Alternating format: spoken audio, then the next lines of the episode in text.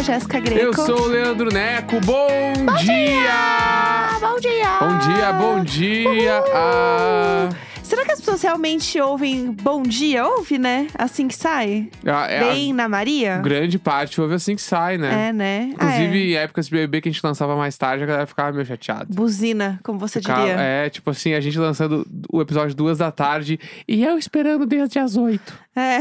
Gente, é, é Só verdade. as, as, as tia véia É que esperando, houve um É momento- oito da manhã. Houve um momento de Adboard que a gente gravava às sete e meia, oito, né? Não, isso vai voltar a acontecer.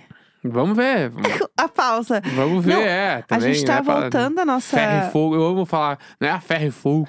Ah, a gente tá voltando à nossa rotina. Eu gosto de gravar cedo. É bom mesmo. Eu acho bom. A gente já acorda e, e grava, assim, é outra energia no dia. Eu gosto. Tem o lance também da gente inverter a gravação e gravar um dia antes, à noite, pra todo dia, tipo assim, seis da manhã sai o episódio. Isso é legal também. Só que daí a gente perde o fervor da manhã. o Mas fervor da a manhã. gente ganha no quesito quando, tu- quando qualquer pessoa acordar e for procurar o episódio, já está no ar. É.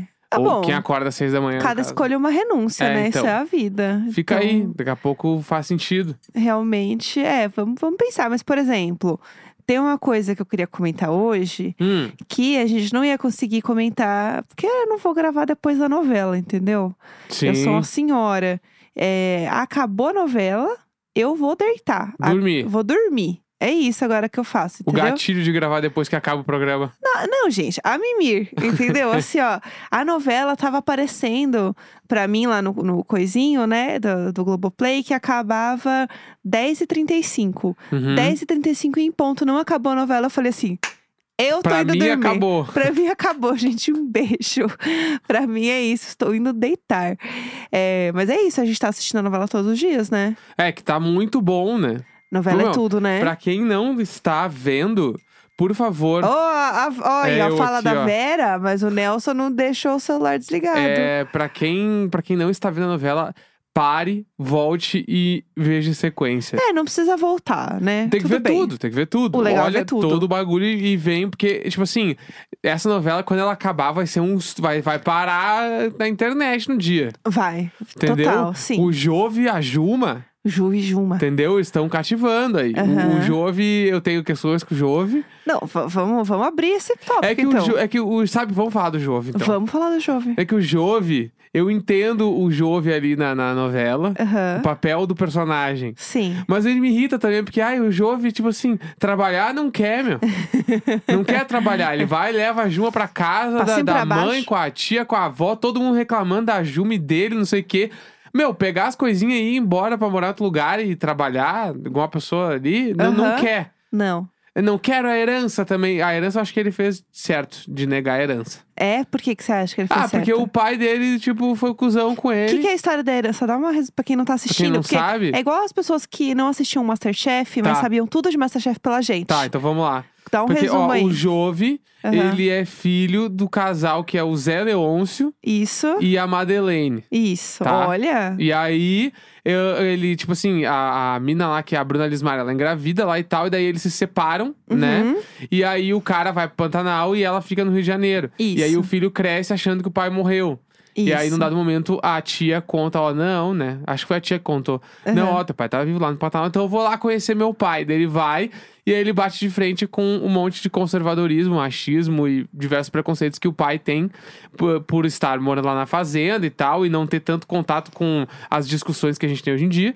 Uhum. E aí, eles batem de frente, discutem muitas vezes e é um- uma relação muito complicada. Uhum. O Jove volta, daí no meio disso o Jove se apaixona pela Juma Aham. que é a mulher que vira que vira Onça. onça. Ah. Ele volta pro Rio de Janeiro com a Juma e Sim. vai morar na casa da mãe. A mãe, a avó e a tia não curtem a Juma, porque a Juma é meio esquisitona.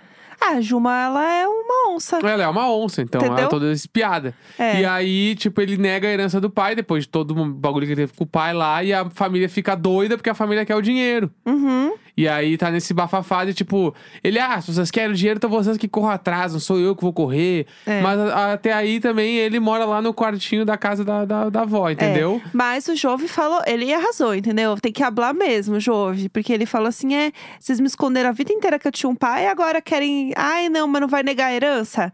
Ai, querida, pensasse nisso antes de fazer essa cagada, Eu né? amo o conceito do, não, mas é teu direito. A gente só quer que tu ganhe o que é de teu direito. Só que na Claro. real a galera quer o dinheiro porque o cara é podre de rico. Exatamente. O Zé Leôncio, O Zé Leôncio. Marcos Palmeira. Exato. E aí tá nesse babado, mas eu preciso dizer que eu sou muito Jumer. Eu amo a Juma. Não, a Juma é demais. A Juma é perfeita. Eu a sou Jumer e Filózer. Eu amo a Filó também. A Filó é tudo. E a Maria Bruaca? Eu amo que ela chama Maria Bruaca. ela é tudo também, né? Ela é tudo. Ela é tudo. Tem, tem os faves da galera da internet. Mas eu preciso dizer que essa novela está, assim, perfeita, maravilhosa. Então, assistam a novela, porque a gente vai acabar comentando a novela aqui várias vezes. Claro. Então, vocês já estejam sabendo. E aí, vocês já sabem o resumo, entendeu? Agora, esse aqui foi um resumeco de verdade, tá? É, É. realmente isso que aconteceu. Porque daí fica fácil, porque tem gente que tá perdida na novela, entendeu? É tipo, antes eu acompanhava a novela só pelos resumos que tinham em capa de revista de fofoca no supermercado. Ai, sim. Chegava ali, ah, tu- vou passar minha coca com, com o biscoitinho aqui. E Aham. aí tinha a revista ali.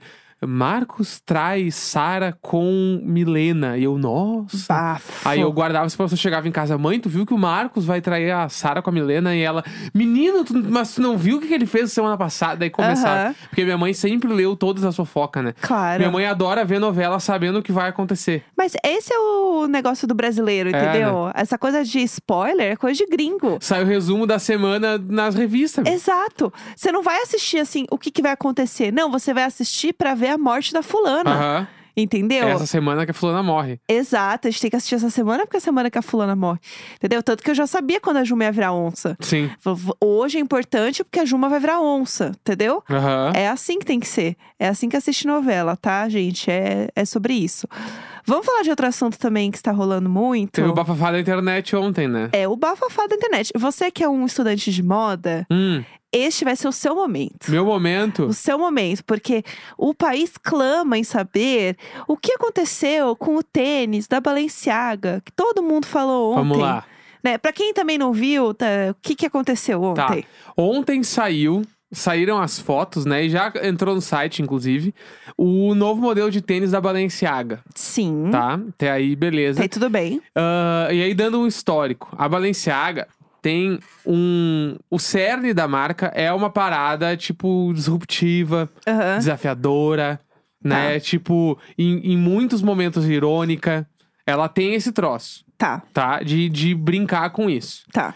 E aí, o diretor criativo da Balenciaga é um cara que se chama Demna Givsalia, Uhum. tá? Tá. Que, inclusive, este cara, ele criou uma outra marca chamada VTman, com o irmão dele. Tá. E a VTman, ela é a, tudo isso que eu falei da Balenciaga, só que puxado num, num 2.0. Aham. É Ma- mais- mais ainda. É mais ainda, é tipo assim, ah, ah, sei lá, as, as estampas da VTman é tipo assim, tem 7 bilhões de pessoas no mundo e eu não tenho ninguém. É tipo assim, Morta. tá? É nesse nível. É As pessoas Renner usam, acham legal. É Tá. todo um rolê, tá? Tá, Pegou e entendeu quem é o cara. tá bom. E aí, este cara, desde que ele assumiu a Balenciaga, já tem alguns anos, ele, tipo, ele tá sempre flertando com essa parada do tipo, o que que é moda, o que que não é moda, o que que é tendência, o que que, tipo, tá no mercado de, de- dessa classe de luxo e o que que não está, Tá. né? E, E, aí... testando um pouco também o, a galera que tem grana pra comprar esse tipo de coisa. É, é, é que acho que não é nem isso. A- Eu vou chegar lá depois, tá, tá, tá. mas não. é a parada... Continua aí, não vou te É que é atrapalhar. a parada de tipo assim, e a- ah, nos últimos anos, todo mundo consegue reparar isso, rolou uma ascensão, em, bem entre aspas, rolou uma certa ascensão social de muito mais pessoas tendo acesso a marcas de luxo. Sim, E sim. isso é notório. Hoje, qualquer influenciador que tu conhece tem uma, uma bolsa de uma marca, tem uma parada de uma marca que antes, há 10 anos atrás, não tinha. Sim. Né, Tipo assim, isso é. Não tinha. A galera que. Hoje, tipo assim, eu tenho, conheço muitas pessoas que têm muitos artigos de luxo, Sim. que anos atrás não existia. É. Com essa, entre aspas, ascensão social de uma classe que conseguiu ter acesso mais fácil a essas marcas, Uhum. as marcas de luxo se viram no ponto onde elas estavam perdendo o principal consumidor delas, que é a galera muito rica. Porque a galera muito rica, a galera de verdade, tipo, que compra uma camiseta da Dior como se fosse uma camiseta da Renner, Sim. essa galera que paga 2 mil dólares numa camiseta como se fosse 2 reais, essa pessoa ela já não quer mais vestir a Dior, Sim. porque tem gente que é mais pobre que ela usando. Aham, sim, sim. Sendo bem sincero, é isso. É, aham, Tá? sim. E aí, com isso, as marcas começaram a criar alguns mecanismos.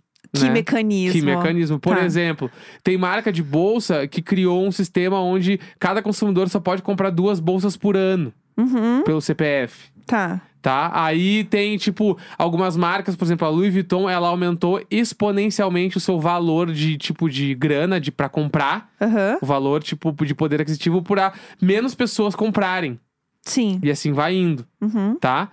Então, uh, vem com tudo isso e a Balenciaga e outras marcas também foram por um caminho onde, tipo, tu, tu leva o teu produto para um cenário onde ele se enquadra na classe social mais baixa sim. e aí uh, é- ela, esse bagulho, ele tá tão lá, uh, ele tá tipo.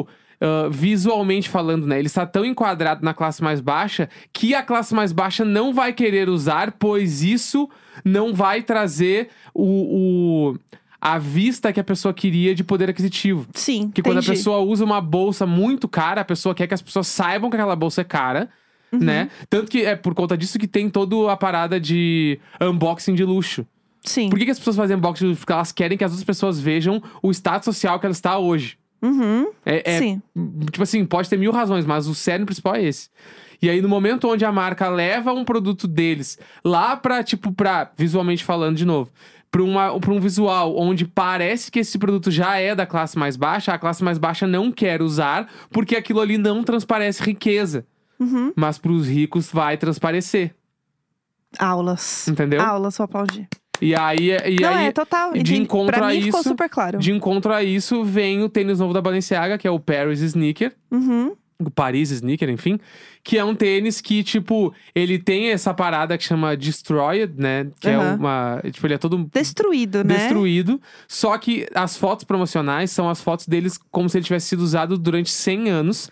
Porque o, o grande chamariz desse tênis que é um tênis pra vida toda. Aham. E aí as fotos que foram usadas foi como se ele tivesse sido usado durante 100 anos, justamente pra causar este impacto, Uhum. que é a parada que a Balenciaga trabalha, que é a parada do tipo do meu Deus, não pode ser verdade isso. Uhum. Tanto que as, últimas, as próximas bolsas que eles vão lançar são saco de lixo. entendeu? Vem aí, galera. Vem aí, vem aí, entendeu? E é a parada desse diretor criativo que é o Demna Givzali, que ele trabalha em cima dessa parada. E querendo ou não, tá todo mundo falando e da ele marca. sempre consegue. Aham. Entendeu?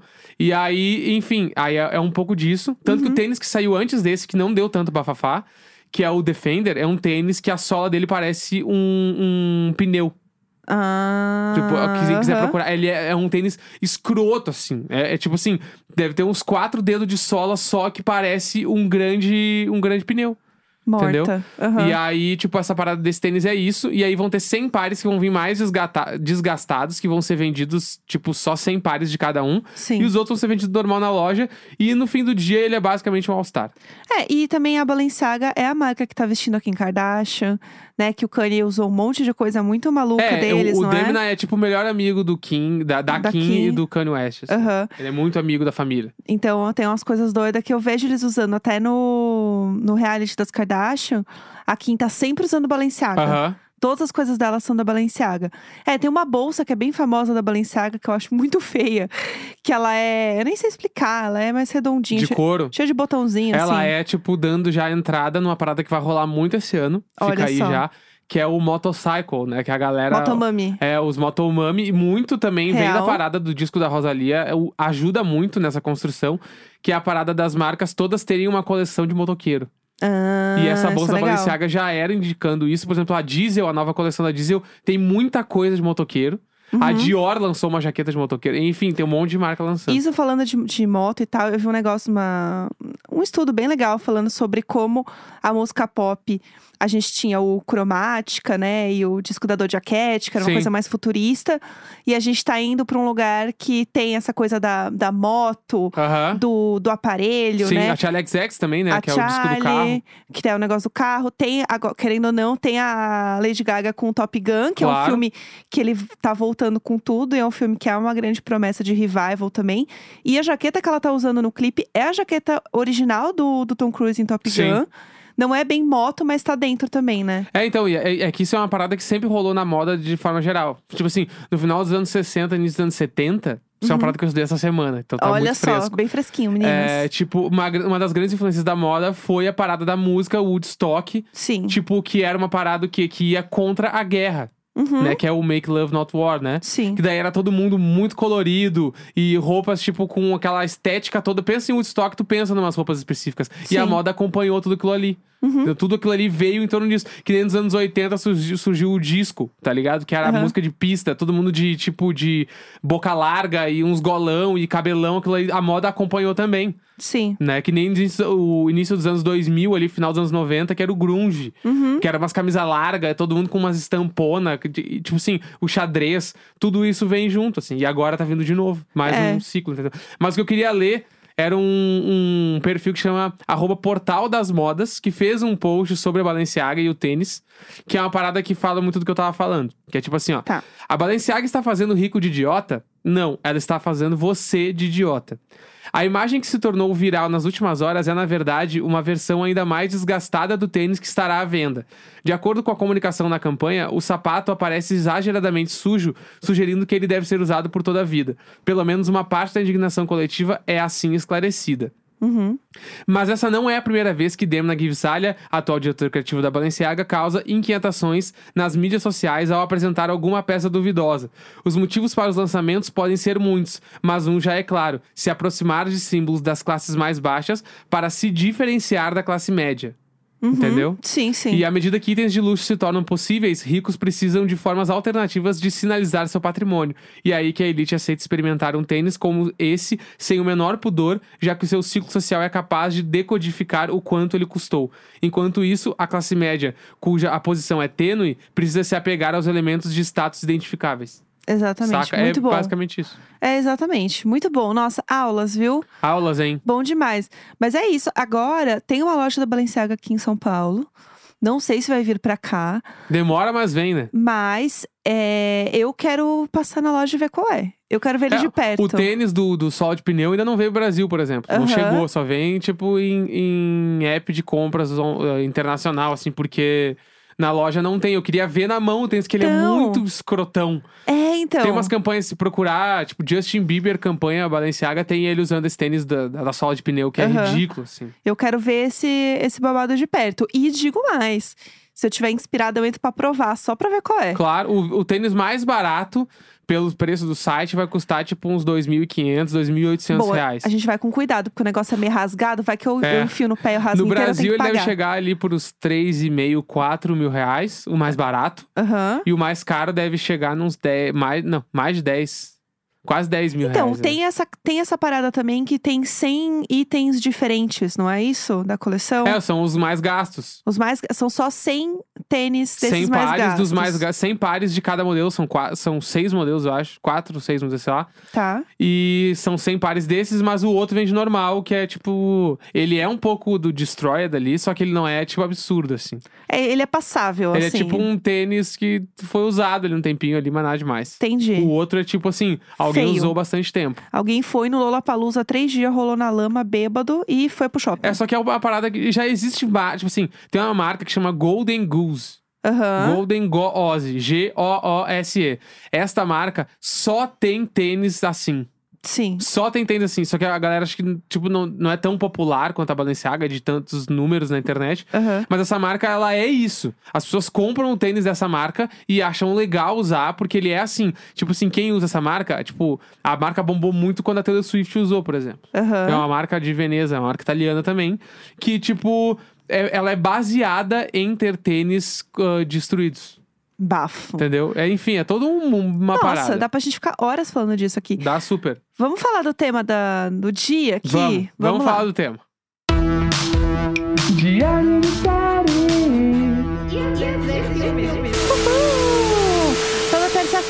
Gente comenta aqui de um filme, de uma série, de alguma coisa assim pra falar com vocês.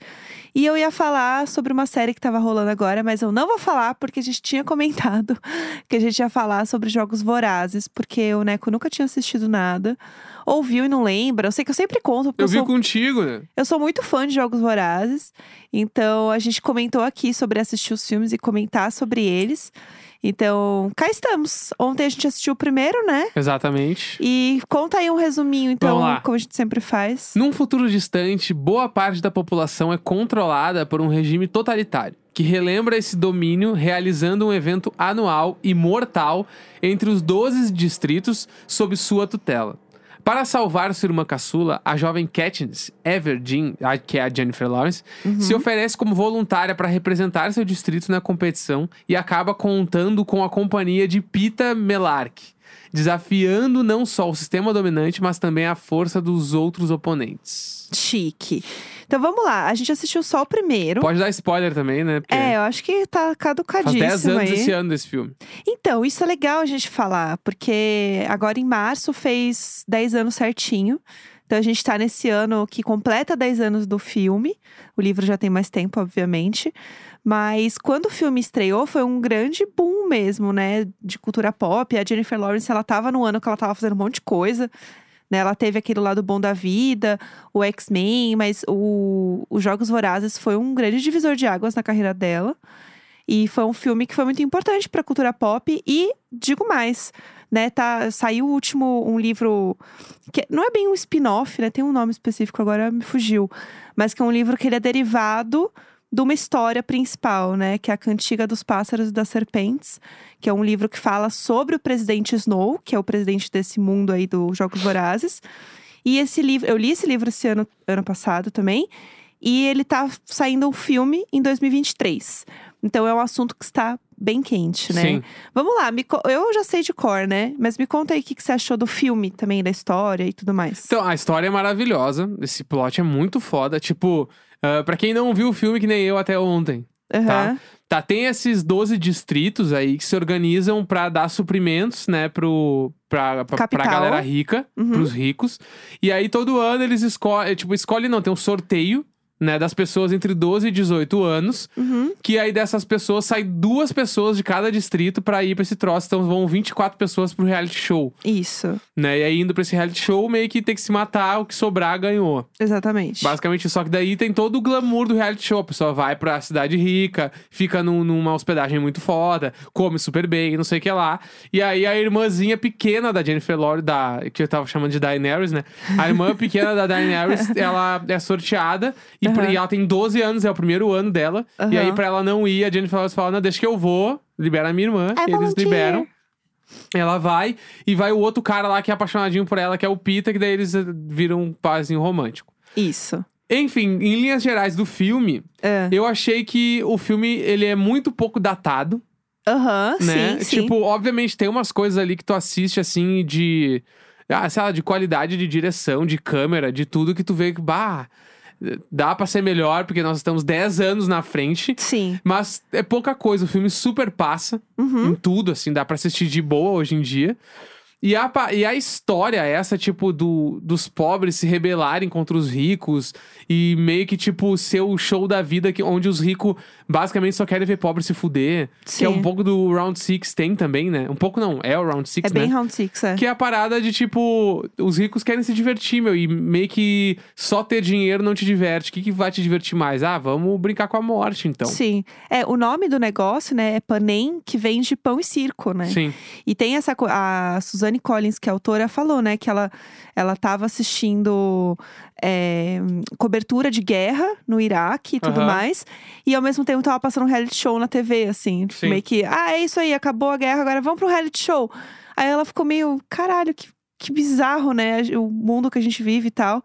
E partiu um pouco disso, e ela é muito fã de mitologia também. Sim. Então você vê que tem uma mistura, e o que eu acho mais legal de Jogos Vorazes é que ele tá naquela linha tênue do Black Mirror, de tipo. É, é uma coisa meio distópica, que é um pouco de Handmaid's Tale também. Só que dava pra ser real. Em algum Aham. grau isso meio que pode acontecer, assim. Sim. E eu acho que isso que é o que me atrai tanto nos Jogos Vorazes, assim. Uhum. Que é um futuro que não é tão futuro.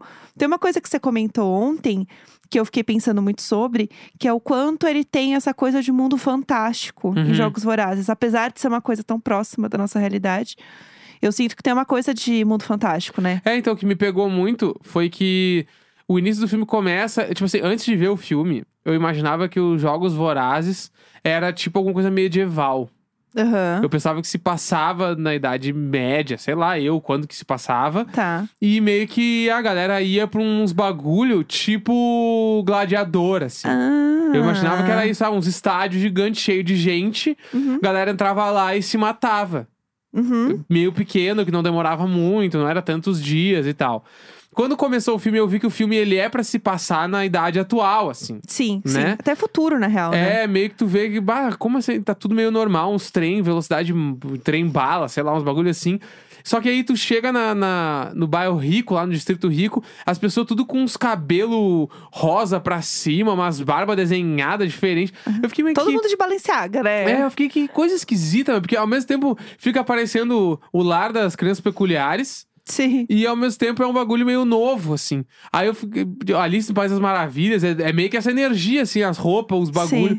Aí eu fiquei meio sem entender se a parada é tipo assim: se o reality show é um. É uma festa anual onde todo mundo do distrito se veste daquele jeito, ou se o distrito é daquele jeito. Eles são daquele jeito. É, então eu fiquei meio confuso com isso, entendeu? Pelo filme, talvez no livro eles falem mais sobre isso, É. mas no filme não fala. É, no filme fica bem claro quanto. No livro fica muito claro. Que eu, eu acho que é uma adaptação boa, tá? De forma geral.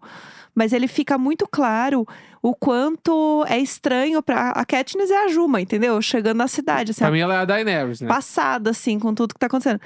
Então, é uma- um nível de riqueza e de estranhamento que tem que ser muito grande da vida que eles têm Aham. na- nos distritos, entendeu? Sim. Então, eles são tão diferentes e eles têm tanto poder de riqueza que eles podem usar essas roupas, esses cabelos e se destacar diante dos outros distritos. E é tão bizarro o negócio da comida que eu acho que também não dá tanto pra perceber, pelo menos no primeiro filme, que eles têm tanta comida, tanta comida, que eles meio que têm um negocinho lá, um remedinho que eles meio que vomitam e comem de novo. Aham. Porque, tipo, é comida demais, assim. E é esse contraponto com os distritos que não tem nada pra comer, entendeu? Aham. Tem esse, tem esse lugar. Tem uma coisa que eu queria comentar, que eu fiquei pensando ontem também, porque tem 10 anos do filme, né? E ele parece muito um filme que poderia estar se passando agora, né? Uhum. Poderia ser um filme que Uhum. tenha sido lançado ano passado. A única diferença pra mim, que é muito claro, o quanto esse filme tem 10 anos, né, de, é, de produção, é a questão do elenco. Porque a Katniss no livro, ela é uma personagem que ela é descrita como uma pessoa que tem uma pele cor de oliva. Que claramente não é a Jennifer Lawrence, entendeu? Sim. E o elenco, quando você olha o distrito todo, né? Distrito 12, ele é um distrito onde as pessoas não são brancas. Aham. E aí você olha e todo mundo é branco. E você fica assim. Tem uns outros distritos que eles falam sobre isso, né? Sobre. No, no livro eu acho que é mais descrito sobre cor da pele, sobre etnia e tal. Mas quando você chega no filme, o filme ele tem assim duas unidades de diversidade, Aham. entendeu? Que era uma coisa assim que já era uau, né, 10 anos atrás. E hoje eu vejo que não. Hoje eu acho que outras coisas estariam sendo retratadas. Ainda mais um filme que fala sobre política, Aham. né? E o filme seria mais político também, eu acho que falando de diversidade do elenco. Sim. Isso é uma coisa que eu gostaria de ter visto esse filme sendo feito agora. Por isso. Tipo, a a Katniss sendo a Zendaya. É, entendeu? Ah, a Zendaya seria uma ótima Katniss. A Zendaya seria maravilhosa, entendeu? Isso eu acho que é foda, assim, no filme, sabe? Então, olhando hoje, entendendo. E eu lembro que na época eu fiquei até meio puta, assim, mas eu não tinha tanta consciência das coisas 10 anos atrás como tenho hoje. Então, eu acho que isso é uma coisa que me incomoda. Mas eu acho que o filme, de forma geral, é muito bom. Eu adoro o Pita, eu acho ele muito bom, o, o ator que faz ele também. Ele Não, o filme é ótimo, o filme é ótimo. né? Você gostou Muito- do filme, né? De forma Adorei, geral. muito legal. É o tipo de. Eu adoro ver essas coisas assim. Aham. E essas paradas de, tipo, dos reality show, dos jogos e tal, acho foda, assim. É, ele é um filme que envelheceu bem, né? Aham. De forma geral, é um filme que. Isso aí é o que eu tô falando aqui é uma crítica de, de chata de 10 anos, entendeu? Mas o que tá aparecendo lá eu achei muito legal. Maravilhoso, eu achei foda, adorei. As- a Jennifer Lawrence, bizarro, assim, achei que ela tá muito bem no filme também. Muito boa, atuando né? bem pra caralho. O filme é bom, é tipo. Ele, ele, ele entrega tudo que precisa, assim, e tem. Tipo, dá pra entender por que, que a franquia bombou tanto. Sim, Entendeu? sim. Nitidamente tu assiste 10 anos depois e caralho, esse filme é muito bom de verdade. A produção tá boa, né? Bom o filme demais. tá bom demais. É isso, Bom gente. demais! Terça-feira, 10 de maio. Um grande beijo, tchau. tchau. Tchau.